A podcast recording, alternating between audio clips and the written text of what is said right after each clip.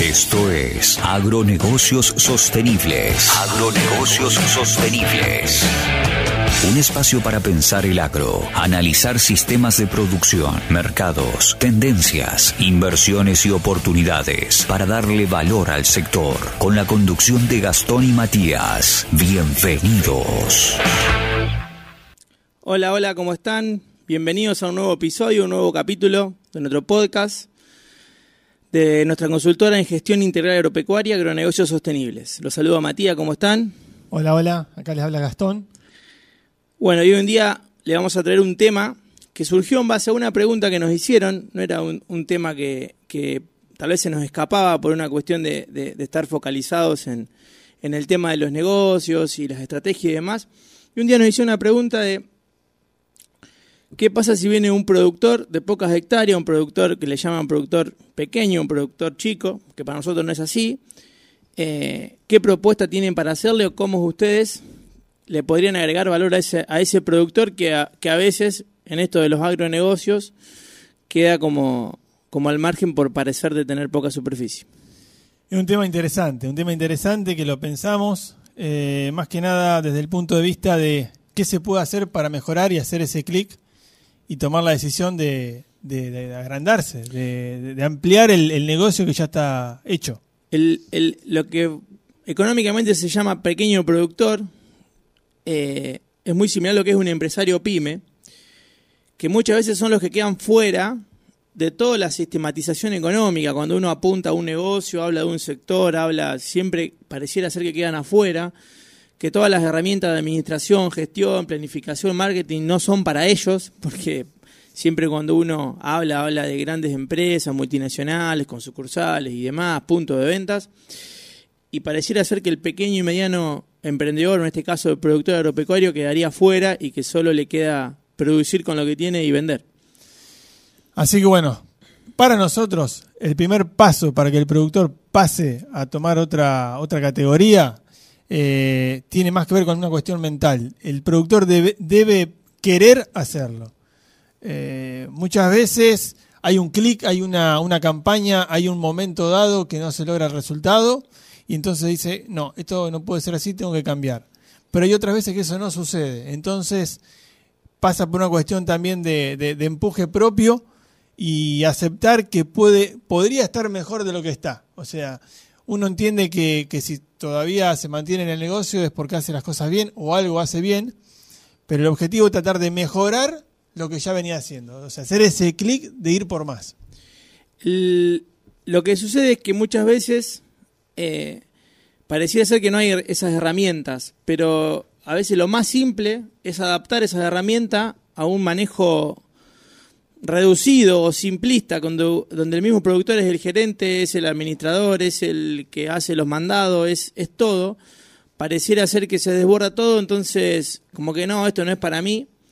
Y sin embargo, como, como planteamos acá, el primer paso y el más importante es decir, bueno, yo quiero mejorar, yo quiero hacerlo, eh, creo que puedo estar mejor, a pesar de estar limitado con esta superficie, puedo, puedo mejorar mi negocio y, y así hasta lo plasman los mercados, porque hoy en día nos encontramos, es un detalle aparte, hasta que los contratos a futuro vienen de forma mini, que le llaman, donde se, se, operan formas más reducidas, apuntando a eso, a que el pequeño productor no quede fuera de una especulación financiera, con un volumen por ahí, con una, con un volumen más limitado, con de operaciones, pero están. Tal cual. Bueno, Mateo, hoy me decías en, en off eh, que el tema más importante para vos a nivel de productor, y a nivel, ya no a nivel de productor, sino a nivel de cualquier pyme, ¿dónde está el mayor, el, el, mayor, digamos, punto de quiebre? el mayor conflicto o mayor punto de gestión, que es el, es a veces el más difícil, entrar a que, que a uno lo dejen participar, pero es el más el que más complicado está, que es la combinación de las finanzas o gastos personales, economía personal, familiar con la del negocio. Le resulta muy difícil separar lo que es el negocio de lo personal barra familiar. Entonces muchas veces el negocio anda bien, pero la, economía familiar se lo consume claro. y desordena, desordena las finanzas, se utilizan herramientas del negocio para los gastos familiares o con ingresos familiares se cubren necesidades del negocio, entonces diagnosticar, hacer foco en ese diagnóstico es algo que nosotros hacemos de inmediato en la consultora.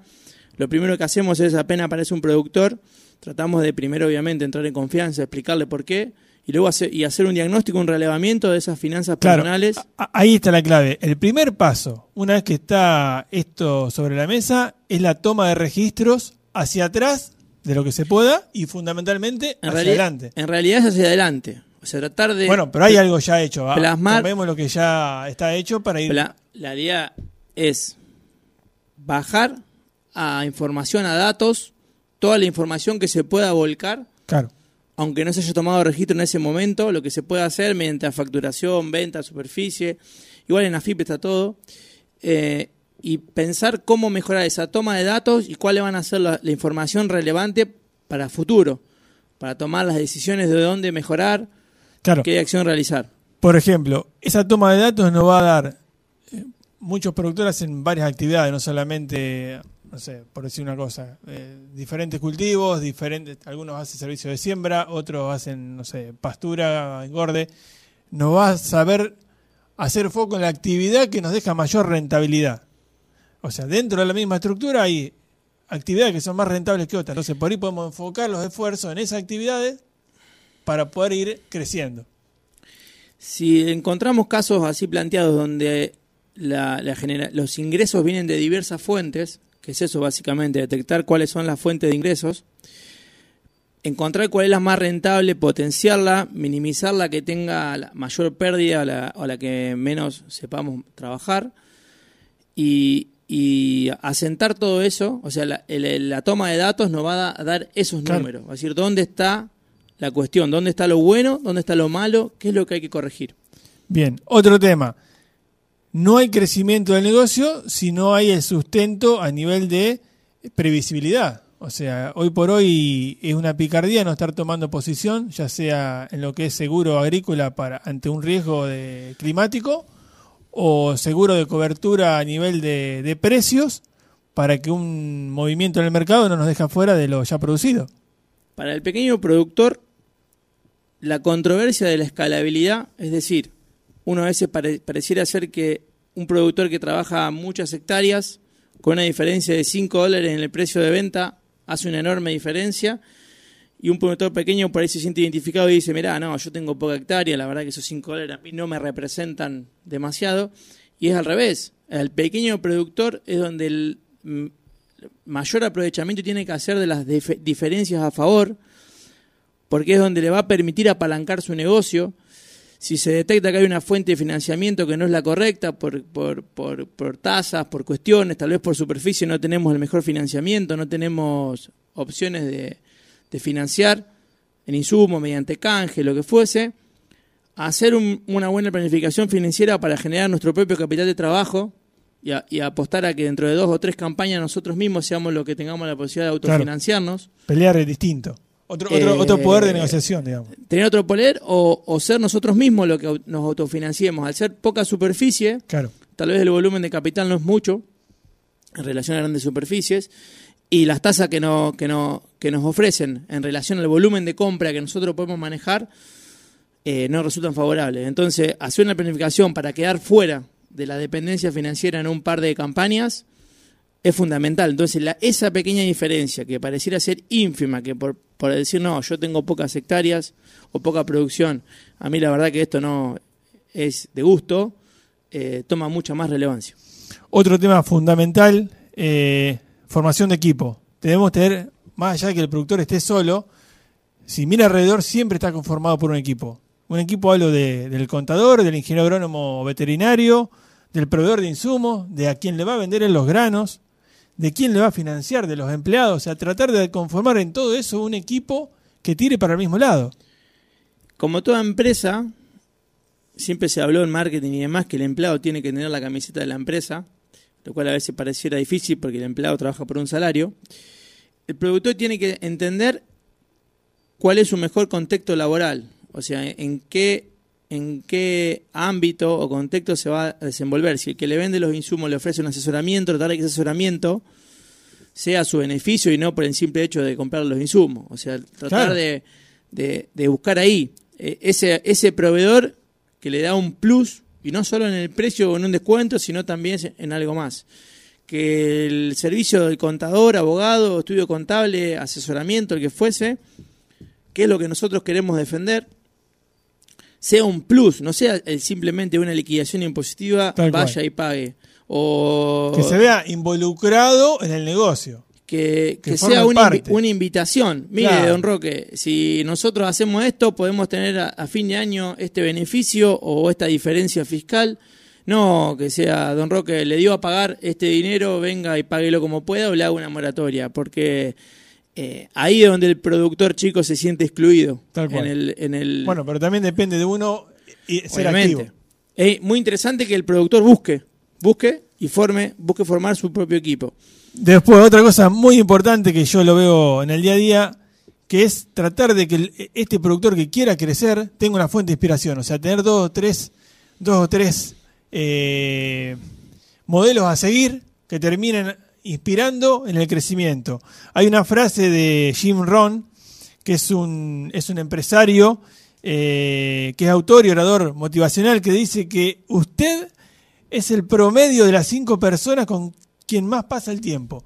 Entonces, si nosotros tenemos para elegir eso, tenemos que enfocarnos en personas que nos, que, nos lleven hacia algo positivo. De nada sirve quedarnos protestando porque no vamos a lograr nada más que eso. Así que veamos bien, inspirémonos y vayamos hacia ese lado. Buscar ese apoyo, buscar esa inspiración, ese contexto, eh, juntarse con productores que tengan la misma gana que uno, buscar el proveedor de, de insumo que esté en crecimiento, junto con nosotros. Entonces es muy importante porque hablaríamos el mismo idioma prácticamente. Eso es fundamental. Y por último, y por último hay que tener la, estrategia y ese diseñar ese plan de crecimiento para llevarlo a cabo. Obviamente. De la misma forma que volcamos la información que de lo que pasó y de lo que va sucediendo, volcar también el plan de acción para que eso suceda. Desde ya está decir lo que nosotros en la consultora nos especializamos en eso, es algo que, que nos apasiona, además de la, de, la, estrategia de cobertura, la planificación de un crecimiento es, algo que muy demasiado interesante para que lo hacemos con, muchas ganas. Así que bueno, gente, esperemos que, lo hayamos empujado hacia un nuevo destino, mejor destino obviamente, eh, que den el paso de, esa escala y que pueda ser con resultados. Estamos, acá estamos para acompañarlos, para sus consultas, sus dudas. Obviamente nos pueden escribir hola agronegocios gmail, nos pueden buscar en YouTube, en, Spotify obviamente, eh, en Instagram eh, y acá estamos para, para ayudarlos. Muchísimas gracias. Hasta luego. Esto fue Agronegocios Sostenibles. Sumate a este espacio a través de nuestras redes. Nos vemos en una próxima emisión.